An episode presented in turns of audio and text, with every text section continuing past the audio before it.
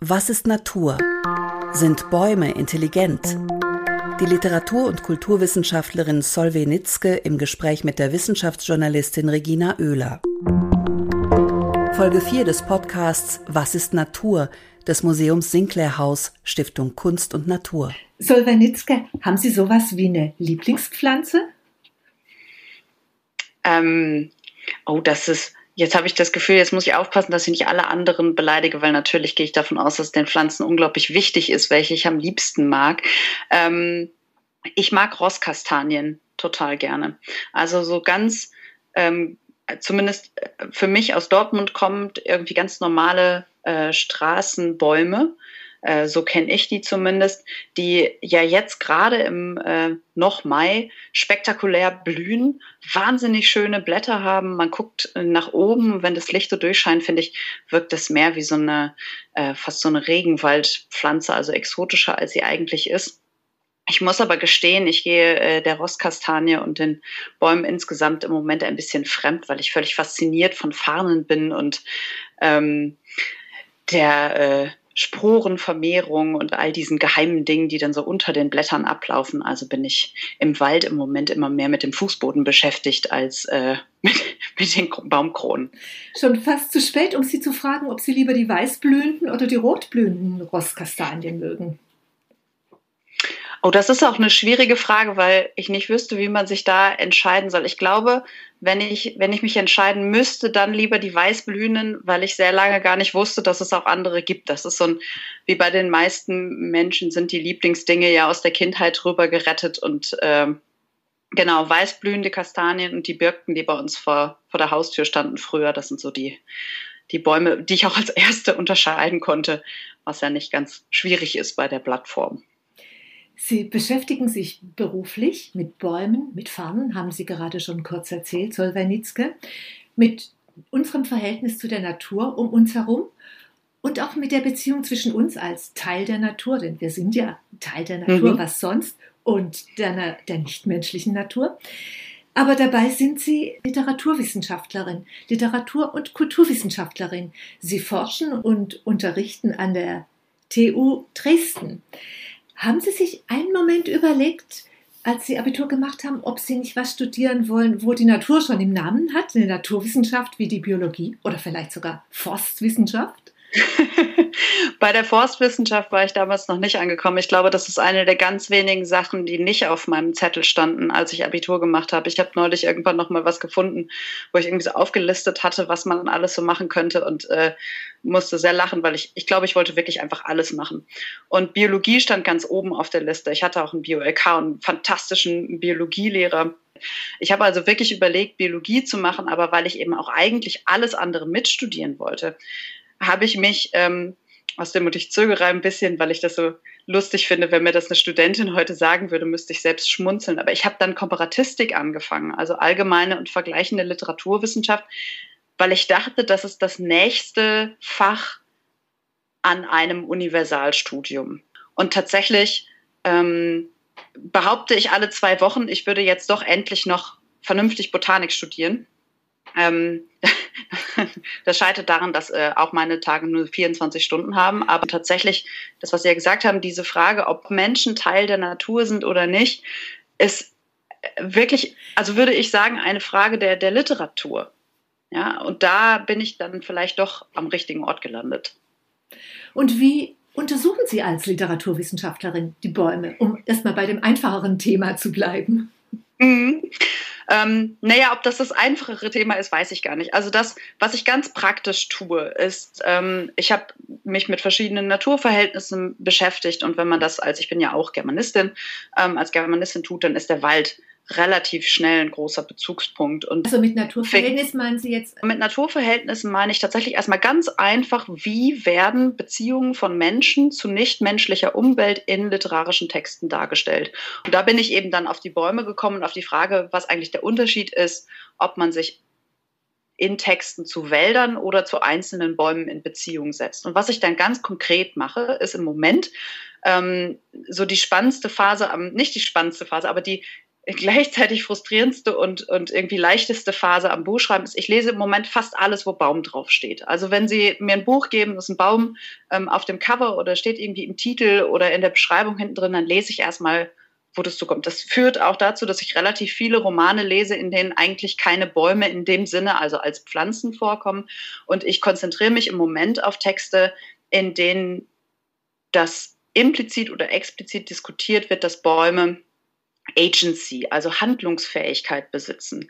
Das heißt, Bäume werden zu eigenständigen Figuren in Texten. Und da hört es dann mit der Literatur auch schnell auf, beziehungsweise da wird Literatur zu einem sehr weiten Feld, weil ich eben nicht nur Romane lese oder Gedichte oder vielleicht auch Theaterstücke, sondern ähm, ich gucke mir im Grunde alle Arten von Texten an. Das heißt, ich lese Peter Wohleben, wie ich einen literarischen Text lesen würde. Ich lese aber auch die forstökologischen ähm, Untersuchungen des ähm, Kollegen hier aus Tarant, des Forstökologen ähm, Andreas Rohloff, lese ich im Grunde erstmal sozusagen auf ihre erzählerischen Strategien hin. Aber ich muss eben auch oder zumindest verstehe ich meine Arbeit so interdisziplinär arbeiten, insofern ich dann eben relativ fix in die Ethnologie komme, aber eben auch ähm, in die Botanik und Forstökologie, wo ja nun eben gerade diese mediale Frage, also welche Rolle nehmen Bäume zum Beispiel auch in Ökosystemen ein, als ähm, Vermittler und Verteiler von Informationen, von Nährstoffen, von allen möglichen Dingen.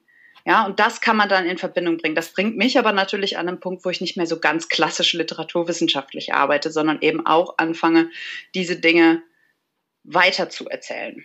Und es gehört, so wie ich das verstanden habe, auch zu dem Konzept von Nature Writing, das Sie ja auch betreiben und erforschen, wo Sie sagen, charakteristisch dafür ist, dass Menschen, die sich mit Nature Writing auseinandersetzen, die Natur nicht nur beobachten und beschreiben, sondern der Natur auch als empfindende Menschen begegnen. Ja, Nature Writing ist deswegen ganz interessant, weil es sich an einer Schwelle zwischen fiktionalen und nicht fiktionalen Texten äh, befindet. Das heißt, ähm, die Grenze dessen, was sozusagen dazu erfunden werden kann, welche magischen Kräfte man zum Beispiel so einem Baum zuschreibt, sind sehr viel enger, als wenn sie einen Roman oder ein Gedicht schreiben. Ja, das ist aber keine harte Grenze. Das kann sich sehr ähm, in einem sehr breiten Spektrum bewegen. Und das, was ich interessant finde am Nature Writing und auch weswegen ich diesen Begriff, auch wenn ich ähm, das gerade in einem deutschsprachigen Kontext oft schwierig finde, auch gerne benutze, ist, dass sozusagen aus der Suche nach dem, was in einem selbst beim Schreiben in der ersten Person, also als ich, in der Natur und in der Begegnung mit den anderen in der Natur passiert, ist, dass das der Gegenstand eben nicht mehr nur ein Gegenstand oder Objekt ist, sondern dass zum Beispiel ein Baum zu einem Du werden kann. Ja, das heißt, es kommt zu einer Art von Dialog, die aber ganz explizit nicht märchenhaft ist. Ja, man redet nicht wie mit den Ents bei Tolkien oder so, dass die dann anfangen, Gesichter zu kriegen und zurückzusprechen, sondern man muss ähm, im Nature Writing, ähm, zum Beispiel Robert McFarlane macht das ganz spannend in die, in die Karte der Wildnis, versuchen sich einzupassen in in diese Gegenüber, also in eine Position, die das Gegenüber, den Baum in dem Fall, ähm, erkennbar macht. Und bei McFarlane ist es so, dass er, den, ähm, dass er ein, auf eine Buche klettert, um überhaupt sozusagen ein Bild von der Landschaft zu bekommen. Und das ist ja in erster Linie eine ganz einleuchtende Sache. Also er klettert hoch, um Überblick zu bekommen. Wenn man jetzt aber in einen Baum steigt oder klettert, ist es nicht das gleiche wie auf einen Turm oder auf eine Leiter, weil man ja eben keine einfache Rundumsicht hat, außer man kommt bis ganz oben. Aber das ist äh, für die meisten Menschen, die schwerer sind als Eichhörnchen, äh, eine nicht ganz so leichte Aufgabe. So, und McFarlane schreibt jetzt über diesen Baum, dass er eben den sehr schon sehr gut kennt. Also er nicht zum ersten Mal dahin steigt, einen Ort gefunden hat, eine Astgabel, in die er sich einpassen kann. Und das ist was, worauf ich dann eben achte. Ja, also das ist nicht so. Er hat nicht so lange gesucht, bis er einen Baum findet, der ihm Platz macht und sowieso schon etwas bietet, als wäre es für ihn gemacht. Das ist ja so eine ganz typische Formulierung, dass man etwas findet, als wäre der Platz für mich gemacht, sondern er sagt, er hat gelernt, sich selbst so an den Baum anzupassen. Und zwar sowohl seine Körperhaltung als auch seine Körperrhythmen. Also natürlich wird er nicht anfangen, Photosynthese zu betreiben oder anfangen, so langsam zu, zu leben, wie ein Baum wächst, aber er kann seine menschliche ähm, sein menschliches Tempo sozusagen so weit runterregulieren, dass er von da aus, von dem Baum lernt, wie man dann in die Natur schaut. Und das ist ein wirklich entscheidender Moment für das, was ich mache. weil es sozusagen die Richtung verkehrt. Es tut nicht so, als könnte man von einer nichtmenschlichen Perspektive aus schreiben. Das ist ja immer ein Problem, egal ob für Pflanzen oder für Tiere oder für andere Menschen. Wenn man die dann appropriiert und also dann sagt, ich spreche jetzt für dich, das ist auch ein gewaltvoller Akt, sondern man versucht im Schreiben immer im Bewusstsein dessen, dass das auch nicht vollständig gelingen kann, sich selbst so weit zurückzunehmen, dass andere Stimmen mithörbar sind. Und das ist das, was ich am, am Nature Writing, das zum Beispiel Annie Dillard eigentlich noch ein viel tolleres ähm, Beispiel so toll finde. Dieses sich selbst, also indem man sich vollständig auf dieses Ich konzentriert, aber keine Fiktion macht, dass man sich sozusagen aus sich selbst oder von sich selbst wegschreibt. Und das finde ich eine wirklich interessante Haltung. Das funktioniert ähm, komplementär, aber eben ganz anders als zum Beispiel Objektivierung in den Naturwissenschaften. Und trotzdem, glaube ich, haben viele Menschen und vielleicht haben wir alle auch den Hang dazu, zu anthropomorphisieren, also uns reinzusehen in die Natur, in die Bäume zum Beispiel. Und wir haben diesen Podcast ja überschrieben, sind Bäume intelligent? Für mich ist so eine Frage, wissen zu wollen, sind Bäume intelligent eigentlich auch schon so ein Ausdruck von diesem Hang zum anthropomorphizieren. Wie sehen Sie das, Solveig Nitzke? Absolut, das sehe ich ganz genauso. Also die Frage danach, sind Bäume intelligent, ist eigentlich eine Frechheit. Weil das ja, also das, das setzt ja voraus, dass man sie quasi erst für intelligent erklären müsste, um sie wert zu machen, sich damit zu beschäftigen. Und intelligent heißt aus Menschen und vor allem aus einer westlichen weißen Perspektive, sind die so wie ich. Ja, so, das heißt, man setzt sich erstmal selbst als intelligent und nicht nur selbst als intelligent, sondern als Maßstab für Intelligenz. Und dann misst man alle anderen Arten danach. Also das ist, ich meine, das ist ja der Kern des Problems, ob man sich als Teil von Natur begreift oder also, wo man andersrum auch sagen könnte, ja, ich kann keine Photosynthese, also bin ich jedem Baum grundsätzlich unterlegen, weil ich vollständig abhängig bin. Also ja, Trotzdem sind wir natürlich als Menschen ausschließlich über Sprache dazu in der Lage, uns so zu verständigen, dass wir auch anderen Menschen unsere Begegnungen zum Beispiel mit Bäumen mitteilen können. Also ich persönlich kann mich auch nicht sprachlich mit Bäumen beschäftigen. Ich kann sie anfassen, ich kann hingehen, ich kann riechen, ich kann versuchen zu hören. Genau, es, es gibt ja unheimlich viel Nichtsprachliches wahrzunehmen, unter einem Baum liegen, zu hören, wie unterschiedlich die Blätter rauschen, je nachdem, wie der Wind reinfährt, wie unterschiedliche Gerüche einen anwehen.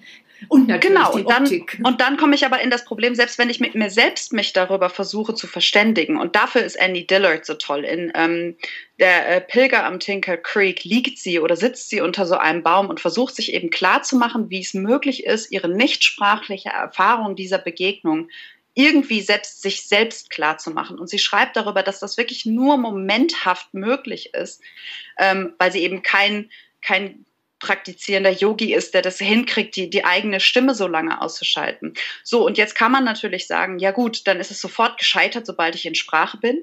Man kann aber auch sagen, okay, wenn Sprache, und da ist eben literarische Sprache, auch die des Nature Writings so interessant, Sprache kann aber aushalten, dass sie von sich weiß, dass sie nicht ausreicht. Ja, wir wissen also, wir können in unserer Sprache wissen, dass es nicht ausreicht, um eine wirkliche Begegnung, ja auch übrigens zwischen zwei Menschen, zu benennen, ja, diese ganzen, diese ganzen Wortfiguren, die wir haben, wo uns die Worte fehlen, ja, und wo Sprache nicht ausreicht und so, das ist ja nicht umsonst irgendwie großer Teil, auch schon klischeehafter Teil von Liebeslyrik. So, und wenn man jetzt aber dann die Protagonisten ändert, da passiert dann wirklich was. Und jetzt sind wir zurück bei der Frage, sind Bäume intelligent? Genau. So, und sind Bäume intelligent? Die Antwort ist ganz einfach.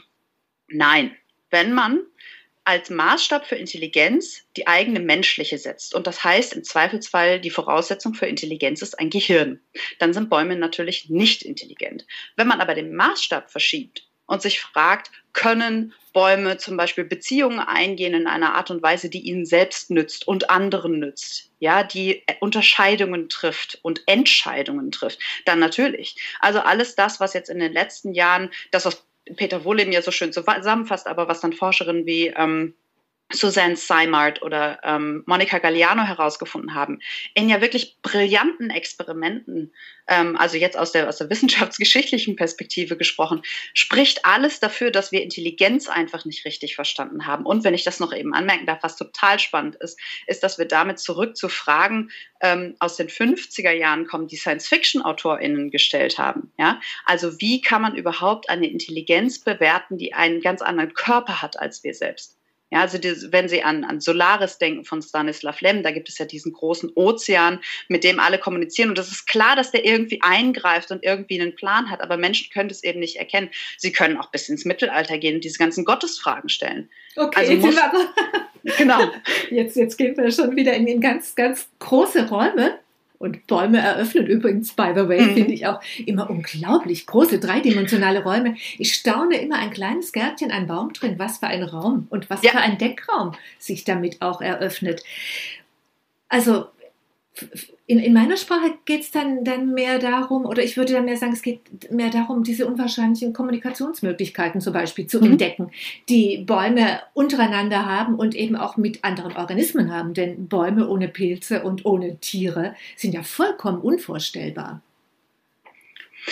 Das Lustige ist, das sind sie ja gerade nicht. Also es gibt ganz viel Literatur, die sich Bäume als isolierte Wesen vorstellen. Und da stellt man dann auch fest, warum Bäume so lange keine oder so oft keine große Rolle in, in Texten stellen. Gerade in, im sogenannten Realismus kommen sie halt irgendwie vor, aber sobald man sie davon abschneidet, sind sie halt einfach auch nicht mehr so wahnsinnig interessant. Und genau diese, ähm, diese Räume, diese Denkräume sind ja eben auch welche, die dann ähm, hinter moderne Literaturvorstellungen zurückführen. Auch da ist es ein sehr enges Bild, so um 1800, das sich entwickelt hat davon, was wir eigentlich für Realismus halten. Und da sind diese ganzen Vorstellungen, das finde ich eben so interessant, diese ganzen Verbindungen zwischen den Pilzen und den Bäumen, Tiere und Bäume ist ja schon eher sichtbar. Wir wissen auch, dass wir irgendwie ohne die Früchte der Bäume nicht, nicht auskommen, spätestens seit der Entdeckung von Photosynthese auch nicht. Und Aber viele, viel, und, und, und dass zum Beispiel viele Bäume keine Früchte hätten, wenn, wenn die, die Blüten nicht von äh, Bienen und Hummeln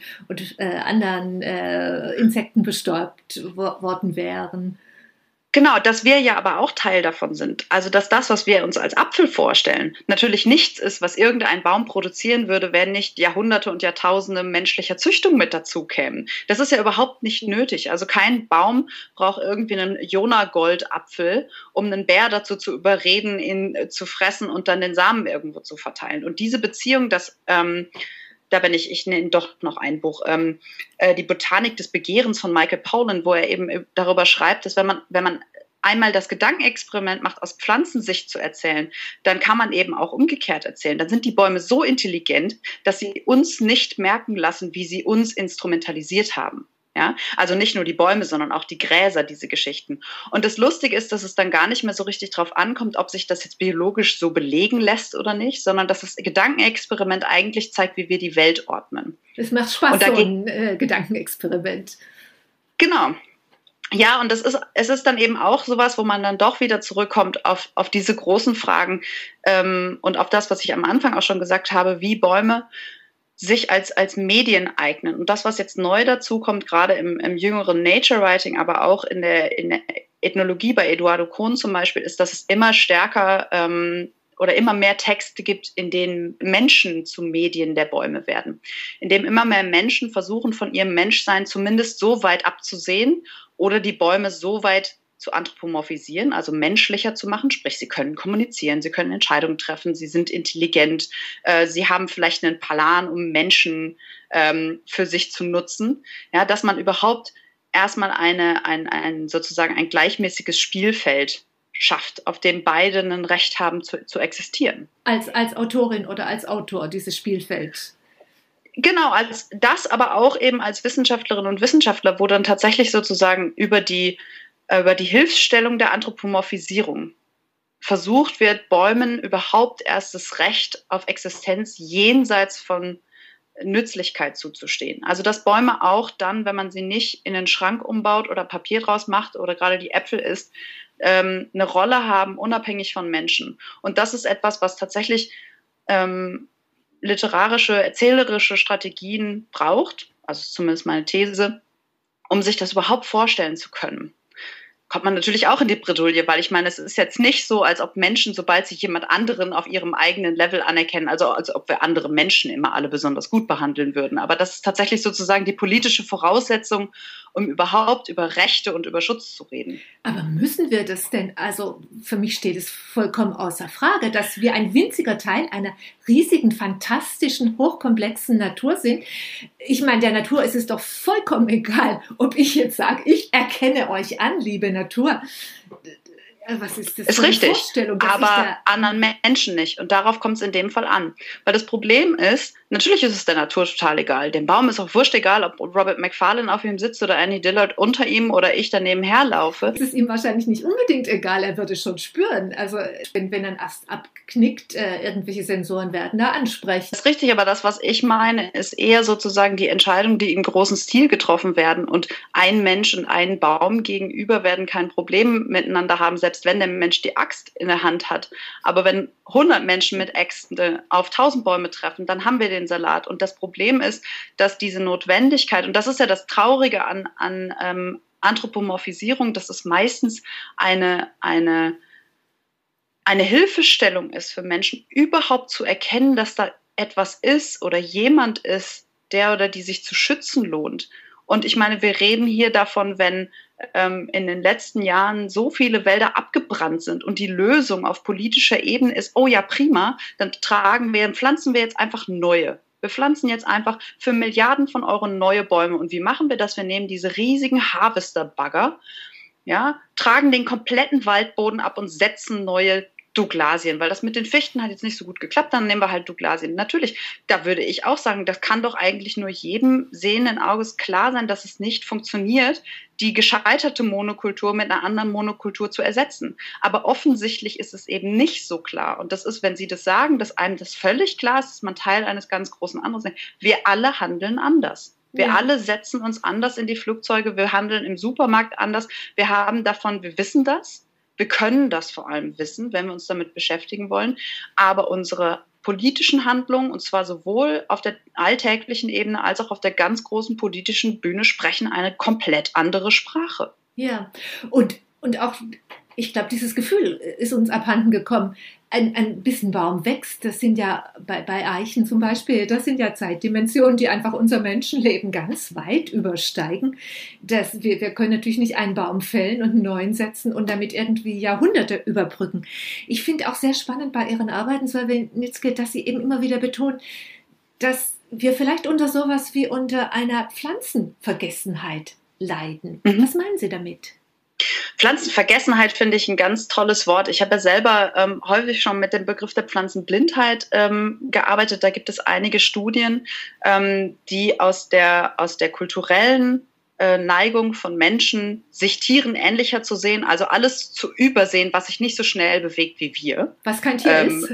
Alles, was kein Tier ist, genau. Alles, was nicht zurückguckt oder zurückspricht oder genauso schnell rumläuft wie ich, ähm, ist im Grunde gar nicht da. Und da gibt es eine Studie, ähm, die zeigt eben auch, die haben äh, getestet, wie Schülerinnen und Schüler zum Beispiel auf Bilder reagieren, auf denen auch Pflanzen sind. Die sollten die beschreiben. Und oft werden selbst bei Waldabbildungen, da wird dann gesagt, da ist ein Wald, aber da wird nicht gesagt, hier stehen viele Bäume oder solche Sachen. Da geht es wirklich über eine über ein Übersehen. Und den Begriff der Pflanzenvergessenheit und ähm, ich habe jetzt bei äh, Beronda Montgomery den Begriff ähm, der, äh, des Plant Bias, also eines einer Pflanzen eines Pflanzenvorurteils oder, einer, oder von Vorurteilen gegenüber Pflanzen äh, gelesen, ist deswegen sogar noch besser, weil das Interessante ja ist, dass wir sie sehen und trotzdem nicht für voll nehmen. Also wir nehmen sie irgendwie wahr, sind irgendwie da und ähm, viele von uns haben ja auch gelernt, dass irgendwie Straßen nicht schön sind, wenn keine Bäume dastehen und dass man, wenn man ähm, hier im Sommer in, in äh, Sachsen und Thüringen durch die Felder fährt und dann hat man so drei Alleebäume und der Rest ist irgendwie abgemäht,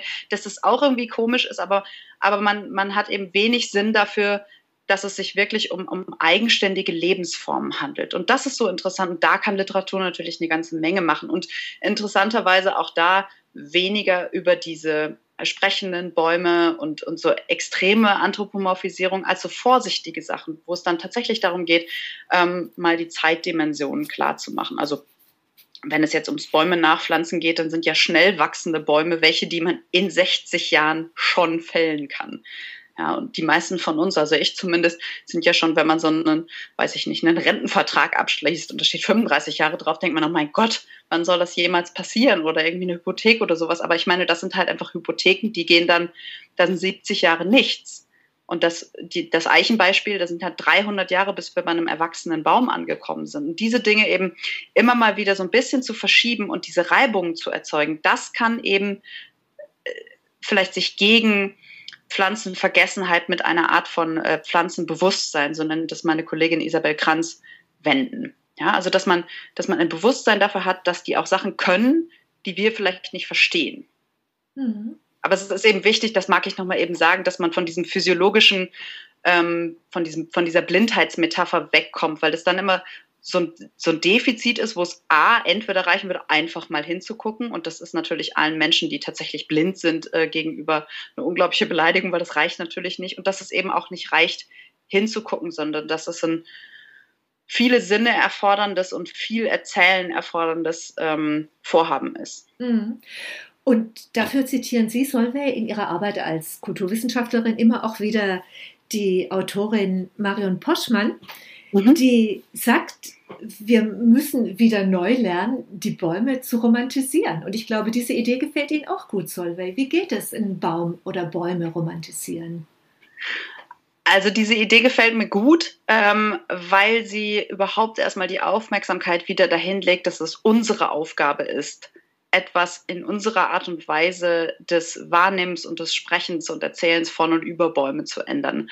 Und dieses Romantisieren ist ja eins, das äh, bei Marion Poschmann eine unglaubliche Tiefe hat, also auch ähm, literaturhistorische Dimensionen, die ich jetzt hier nur einmal angesprochen habe. Aber die Idee gefällt mir auch, wenn man äh, von einer komplexen Romantik ausgeht. Also wenn man nicht so diese Postkartenschönheit und oh, guck mal, wie, wie hübsch sie alle sind, sondern wenn man den Kitschverdacht dann hat. Genau, wenn man, wenn man eben nicht, ähm, und das gilt übrigens auch fürs Idyllisieren. Ne? Idyllisieren ist auch so etwas, was oft genannt wird, das idyllisiert das ja nur. Ja, wenn man zum Beispiel sagt, es gibt Beziehungen zwischen Menschen und Pflanzen und Menschen und nichtmenschlichen Umwelten, die sozusagen ähm, eine größere Tiefe haben als das, was wir in unserem Alltag kennen, dann sagt man oft, ja, das ist ja so idyllisch gedacht oder idyllisierend. Aber tatsächlich geht es da um eine Form von Resonanz. Also wirklich etwas von, wenn ich ähm, in der Idylle sind es ja immer die Hirten, die singen dann und der Wald antwortet. Das kann man natürlich für Quatsch erklären. So ähnlich ist es mit der Romantisierung auch, wenn man von einer Welt ausgeht, die in sich so komplex ist und eine Ganzheit hat, die wir nie begreifen werden. Das ist sozusagen das Gegenteil von Kontrolle ausüben. Und so verstehe ich auch Marianne Poschmann, was total interessant ist, weil wenn Sie Ihre Gedichte gelesen haben, dann ist es eine, eine Kontrolle über Sprache oder eine eine Kunstfertigkeit mit Sprache, die so genau weiß, wo jede Silbe sitzen muss, wo jeder Vers sitzen muss, die literarische Formen beherrscht. Da hätte sich Goethe noch umgucken dürfen, wenn ich äh, mir das so erlauben darf, das zu sagen. Ja, und trotzdem ist genau dadurch, dass diese Sprachform sich ihrer selbst so bewusst ist, können die Dinge, die dann darin vorkommen in den Texten, eben auch so eine Art Eigenleben entwickeln. Und das verstehe ich als Romantisierung. Das, da neige ich dann auch zu. Es geht nicht so sehr darum, dass man ständig dieses Beklagen, was man alles verloren hat. Und das ist auch so ein Teil von, von Romantisierung oft leider, dass man sagt, naja, diese ganzen schönen Verbindungen zur Natur, die wir früher alle mal hatten, die sind jetzt alle weg, sondern es geht darum, dass man wirklich Platz schafft dafür, dass Bäume dann in dem Fall eigene Sachen machen und dass wir nicht alles davon verstehen können. Und uns daran freuen, dass wir nicht alles verstehen können. Ja, aber auch, auch die Angst aushalten. Das ist ja eben nicht, also das ist mir auch wichtig. Es gibt zum Beispiel auch ähm, ja nicht nur viel Nature Writing in so einem ähm, Sinne, dass man sich da gerne reinlegt, sondern viel davon ist auch extrem beunruhigend. Es gibt ähm, viel Pflanzenhorror mittlerweile. Das ist auch so was aus dem 19. Jahrhundert, was gerade wiederkommt. Ähm, es gibt Comics noch und nöcher, wo die Bäume irgendwann beschließen, es ist jetzt vorbei mit den Menschen. Dann werden halt Gifte ausgestoßen über die Blätter und dann war's das mit der Menschheit. Dann bleibt nur jeder, ein Mensch aus einer Million Menschen über in einem ähm, Comic von Sepp ist das, glaube ich, The End das sind Szenarien, die sind alles andere als fröhlich oder freudig. Also da kann man auch so eine gewisse Lust draus ziehen, dass man sagt, ja, dann halt nicht, dann machen die Bäume das jetzt eben selber. Aber das Beunruhigende daran ist etwas, was man auch gegenüber, wenn man jemanden wirklich ernst nimmt, als gegenüber ja auch zugestehen muss. Das, das müssen wir ja mit Menschen genauso, fällt uns auch übrigens genauso schwer, jemanden auch handeln zu lassen und eine Handlung zu akzeptieren, die wir nicht verstehen und die uns beunruhigt. Ja, das ist eben nicht nur immer dieses Schöne im Sinne von, von Erfreuendem, sondern auch etwas, was wirklich absolut außerhalb unserer eigenen Interessenswelten passiert. Und dazu passt dann wieder schön ein Zitat von Marion Poschmann, das sie in einem ihrer Bücher zitieren, Solveig. Sie haben das Buch Baum und Text, neue Perspektiven auf verzweigte Beziehungen zum Beispiel, mit herausgegeben und Kapitel darin geschrieben. Das ist im Christian Bachmann Verlag letztes Jahr erschienen. Und da äh, stellen Sie einem Kapitel ein Zitat von Marion Poschmann voraus. Der Baum als solcher bleibt stets ein Geheimnis. Er bleibt das Unerkennbare und Unbeschreibliche, der Gegenstand, an dem die Sprache scheitert. Also der Baum als, als fremd, der Baum als Geheimnis. Und das, denke ich, ist ja auch das Wesen jeder guten Begegnung mit anderen Menschen, dieses Fremde wahrzunehmen und dieses Geheimnis, wenn wir das mal jetzt so nennen.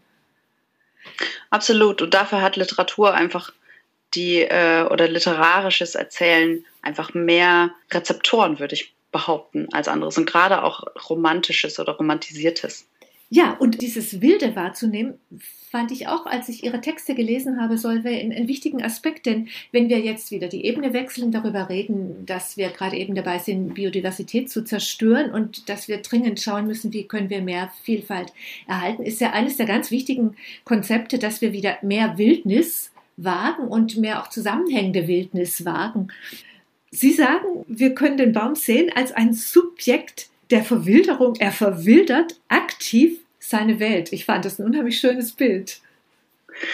Danke, das freut mich und das ist auch eins, dem ich immer noch nachspüre. Ähm, denn das, das Problem mit, mit Wildnis, das ist jetzt äh, geklaut von William Cronin, der hat über The Trouble with Wilderness geschrieben, ist, dass wir die auch ähm, so festsetzen. Also wenn wir über Wildnis nur in einem Zusammenhang reden von Nationalparks, äh, die im Zweifelsfall abgeschlossen sind, wo nur sehr wenige Leute auch realistisch Zugang haben, selbst wenn theoretisch alle natürlich dahin können, ähm, und eine bestimmte Form davon haben, wie Wildnis eigentlich auszusehen hat, dann kann das Ganze mehr Schaden anrichten, als es eigentlich nützt. Ähm, ich habe in dem gleichen Artikel ja durchaus auch geschrieben, ich glaube, das ist dann irgendwann in einer Fußnote, dass ich mich manchmal frage, ob es nicht sinnvoller wäre, wenn wir uns in, in virtuellen Wildnissen äh, bewegen, also in Computerspielen oder in Filmen, als dass ständig alle in die gleichen Wälder latschen. Aber was ich so interessant finde an diesem Konzept der Verwilderung, ist, dass man zum Beispiel Dinge in Städten wachsen lässt. Ja, und das ist ja was, das, ich meine, viele Stadtverwaltungen haben das jetzt auch begriffen, dass eine Wiese, die wachsen darf, auch bedeutet, dass man sie nicht so oft mähen muss. Das hat natürlich auch praktische Vorteile. Und mähen darf. Ja, ja, aber das Interessante an einem, an einem nicht mähen darf, deswegen sage ich, dass man sie nicht mähen muss, ist, dass man das ja auch schnell, also was ich sagen will, ist, das, das, das verführt auch zu so ein bisschen Greenwashing. Ne? Man sagt dann halt, hier, wir haben jetzt das tolle Naturkonzept, aber in Wirklichkeit hat man einfach viel zu wenig Gärtner, um alles zu mähen. Ja, das kann auch passieren, aber wenn man eben schaut, ähm, es gibt hier in Dresden am Lenné-Platz eine kleine Wildnis. Das ist also eine kleine Brachfläche, wo lange einfach nicht klar war, wer da was bauen darf und was man da bauen will.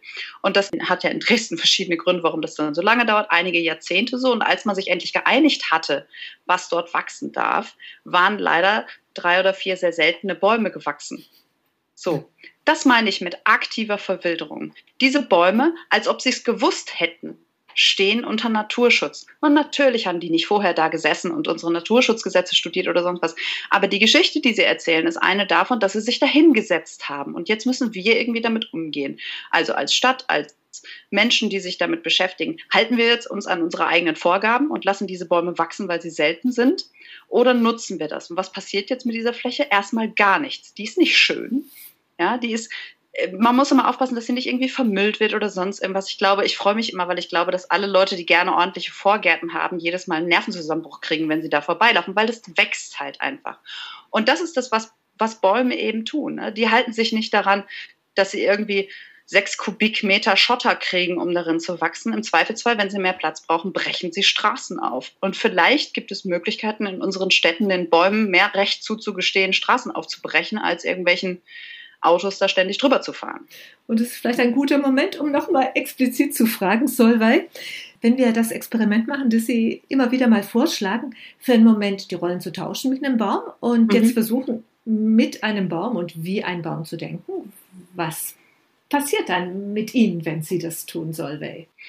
Vielleicht, wenn Sie mit diesem äh, neuen Exemplar denken. Boah, das, es fällt mir schwer, wenn Sie mich das direkt fragen, weil das, das ist eine sehr, sehr persönliche Frage. Das begegnet mir auch in Texten. Ähm, es würde bedeuten, dass ich mich sehr grundsätzlich anders verhalten müsste, als ich es tue. Ich müsste mich extrem verlangsamen und extrem viel mehr ähm, darauf einstellen, was wirklich an einem bestimmten Ort in einem bestimmten Moment passiert. Und es gäbe aber eben auch dieses aus der Perspektive, wenn man die Perspektive dieser Straßen oder wenn ich die Perspektive eines solchen Straßenbaums einnehmen würde, dann habe ich immer das Gefühl, mich unglaublich ausstrecken zu müssen.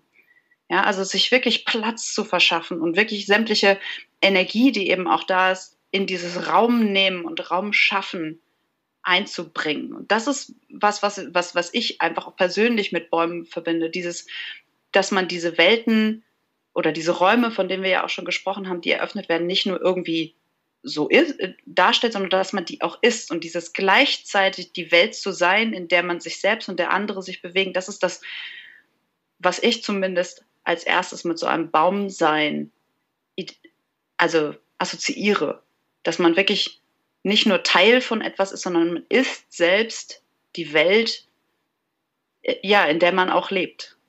Und so eine Art von, weil das ist, also ich finde das selber total schwierig, darüber zu sprechen, weil das immer total esoterisch klingt. Und ich bin gerade bei dem Buch auch dabei, mir selber zu erlauben, diese Dinge zu sagen.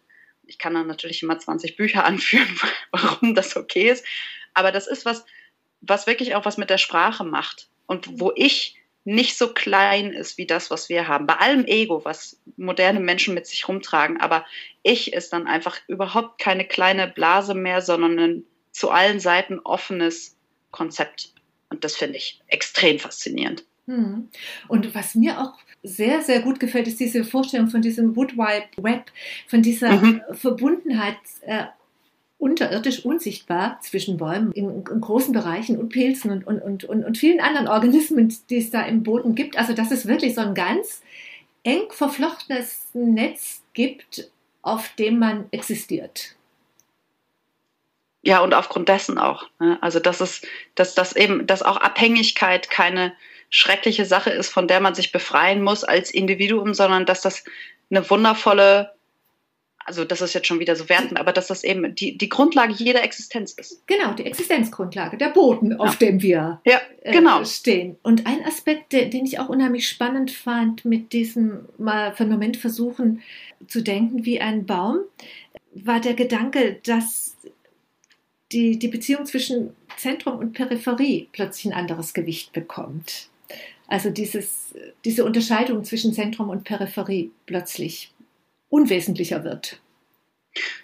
Ja, das, das hat ganz viel mit dieser Intelligenzfrage und wo die Intelligenz sitzt zu tun. Wenn man natürlich ein zentrales Nervensystem besitzt und von der Existenz seines eigenen Gehirns weiß oder davon spricht, dass man im Herzen fühlt und im Kopf denkt man und im Bauch äh, hat man dann eben sein Bauchgefühl und solche Sachen, das ist ja für einen Baum äh, unerheblicher, als man das meint. Klar gibt es verschiedene Funktionen in Blättern und Ästen und Wurzeln, aber diese, das ist, das ist, glaube ich, eine der, der, spannendsten Sachen, die wir uns auch sehr wenden, das World Wide Web ja schon äh, über unsere technischen Metaphern, also sprich über Kommunikationskanäle, Internet, ähm, selbstorganisierende Systeme und so weiter, besser vorstellen können, als man das vorher, ähm, bevor es diese ähm, technologischen Entwicklungen eben gab, konnte. Und dieses unerheblicher Werden von einem Zentrum kann man ja eben auch weiterdenken. Das, deswegen finde ich äh, das so toll, dass Marion Poschmann nicht von den großen Wildnissen schreibt. Die sitzt nicht im bayerischen Wald und äh, sieht jetzt den ersten Urwald in Deutschland wieder, sondern die sitzt in Berlin oder steht in Berlin und guckt auf einen Baum, der unter Asphalt wächst. Und das eben auch, ähm, dass eben diese Zentrum-Peripherie-Sachen auf allen Ebenen ähm, unerheblicher wird. Ja, also sowohl was man so Körperbau nennt und unerheblich ist da auch utopisch gedacht. Wenn Sie sich angucken, wie viele Baumbücher nach Krone, Wurzel, Stamm, also Krone, Stamm, Wurzel geordnet sind und so, da ist es immer noch was, in dem wir denken. Aber ähm, diese, diese symbiotischen Beziehungen gerade, wenn man gar nicht weiß, wo der Baum aufhört und der Pilz anfängt, ja, wenn man gar nicht weiß, ist die Biene eigentlich nicht Teil der Blüte?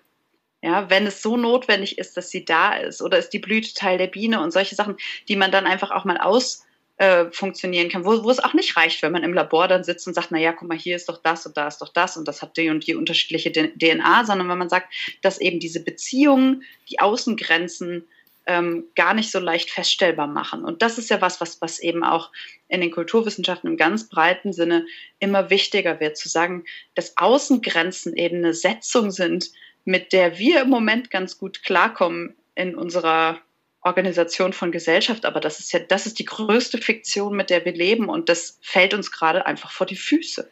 Das heißt, Wenn wir uns selbst wirklich an unsere Haut denken, dass, dass am Ende unserer Haut wir zu Ende sind, ja, dann haben wir weder Frieren noch Schwitzen verstanden, noch irgendwie was Berührungen tun können oder eben wie wir mit anderen Wesen zusammenhängen, ganz abgesehen von all den Lebewesen, die in uns leben müssen, damit wir klarkommen. Und das finde ich eben so interessant, also wie sich überall diese Grenzen auflösen. Und das ist auch unheimlich, aber es ist eben auch etwas, was ein bisschen davon befreit, immer dieses Ich sein zu müssen. Tja, und dann kann man natürlich gleich weitergehen, an die Politik denken, an äh, Nationalstaaten. An Legislaturperioden. Also ich bin nicht dafür, dass irgendjemand für Baum, Baumzeit-Legislaturperioden äh, politische Macht erhält, ganz sicher nicht, aber man müsste zumindest mal überlegen, ob man die Verantwortung nicht so umstrukturieren kann, dass das zumindest ein Konzept ist, was irgendwie denkbar wird. Und dazu passt ja dann schon mal das nächste Zitat, das ich mir rausgeschrieben hatte, Solveig. Sie schreiben in einem Kapitel in diesem Baumbuch, der Sprung über die Kluft zwischen Mensch und Baum mag sich anfühlen wie der Sprung in eine neue Welt. Ich habe ja da ein bisschen an Eichhörnchen denken müssen und so diese Idee, wie würde es sich anfühlen, als Eichhörnchen von Baum zu Baum zu springen. Das ist total schön, weil das dem Sprung auch diese fürchterliche kantische Macht nimmt, dann ist es eben nicht mehr direkt der existenzielle Sprung, sondern dann macht es, also ich finde immer, wenn man Eichhörnchen so guckt, sieht es nicht aus, als ob man da ständig Angst vor hätte oder so, sondern es sieht aus, als ob das irgendwie so völlig freudebereitendes Ding sein könnte. Also wenn man springen, wenn man über diese Klüfte springen könnte wie Eichhörnchen, hätte man, glaube ich, schon einiges richtig gemacht. Wobei die Sprünge manchmal ganz schön abenteuerlich sind, zumindest bei uns im ja. Garten. Springen die manchmal auf schwache Zweige, die dann unglaublich schwanken. Und ich denke, wow, äh, hält dieser Zweig das Eichhörnchen aus oder stürzt er jetzt mit dem, mit dem Eichhörnchen ab? Ja, ich fürchte, das Abstürzen ist dann irgendwie Teil davon und äh, vielleicht auch da irgendwie, also wie gesagt, mir fällt es immer schwer, das nicht so sehr metaphorisch zu denken, aber es ist, es ist ja auch Teil davon und äh, wenn man die Möglichkeit ignoriert, dass das passieren kann, hilft einem das ja auch nicht. Ja. Aber wenn man dann, wenn man dann, wenn man so springt, um in dem Bild zu bleiben, ähm, dann kann man halt auch diese ganzen Eroberungsmetaphern und sowas weglassen, die halt sonst so oft mit Natur zu tun haben. Ja, wenn man irgendwas überwunden und erobert hat und erkannt und sonst irgendwas. Ein Eichhörnchen macht kein Ding draus, wenn es jetzt wirklich dann doch angekommen ist. Das klettert halt weiter. Und war das unwahrscheinlich, war halt ein Ding, aber schreibt kein Buch drüber. Ja, so Wenitzke, ganz, ganz herzlichen Dank für das Gespräch. Sind Bäume intelligent? Das war Folge 4 des Podcasts Was ist Natur? Eine Produktion des Museums Sinclair House Stiftung Kunst und Natur.